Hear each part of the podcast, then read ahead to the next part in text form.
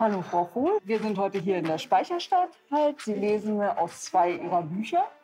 Und eins, da wird morgen bei Frau Goethe halt ein, eine Rezension erscheinen. Ja. Und dazu hätte ich gerne ein paar Fragen an Sie gestellt. Ja, gerne.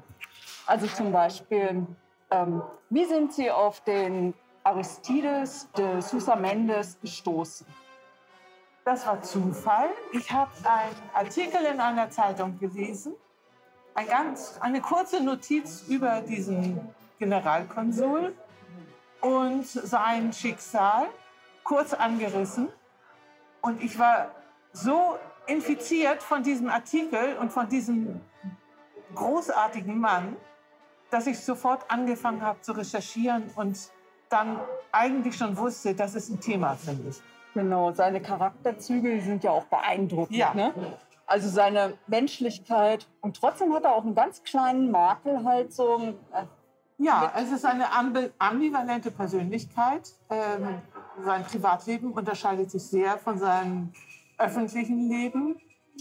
Aber das macht ihn äh, auf der einen Seite unsympathisch und auf der anderen Seite sympathisch. Und das wollte ich auch herausarbeiten, dass es eben kein Held in dem Sinne ist, sondern ein normaler Mensch mit Stärken und Schwächen. Ne? Genau. Und ähm, was fanden Sie jetzt unter all seinen Charaktereigenschaften das bemerkenswerteste Merkmal?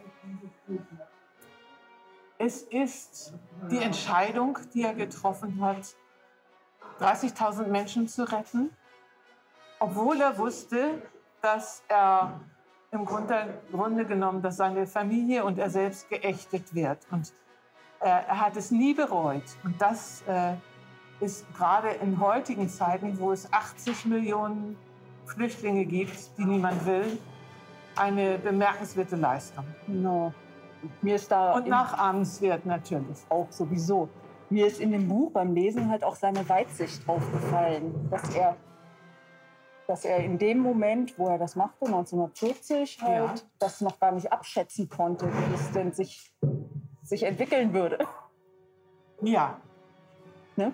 Ähm, sein, also meinen Sie aufgrund Ihrer Recherchen, dass ein früherer Ausstieg aus diesem ganzen ähm, einen anderen Verlauf für sein Lebenswerk halt gegeben hätte? Also wenn er jetzt meinetwegen beim ersten Mal, als er Salazar gesagt hat, hier hör damit auf, wenn er das gemacht hätte, wäre er dann in einer anderen Position nach Portugal zurückgekommen?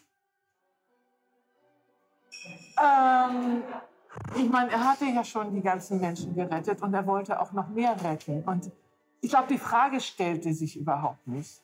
Natürlich, wenn er äh, im, im staatlichen Sinne gehorsam gewesen wäre, dann hätte er vielleicht eine Rüge gekriegt und äh, hätte dann weiterarbeiten können als Konsul oder zumindest im Staatsdienst. Ja, Aber ähm, das kam für ihn nicht in Frage. Wie auch. In seiner Situation ähm, Tausende von Flüchtlingen vorm Fenster zu haben und wirklich auch diesen menschlichen Aspekt zu sehen.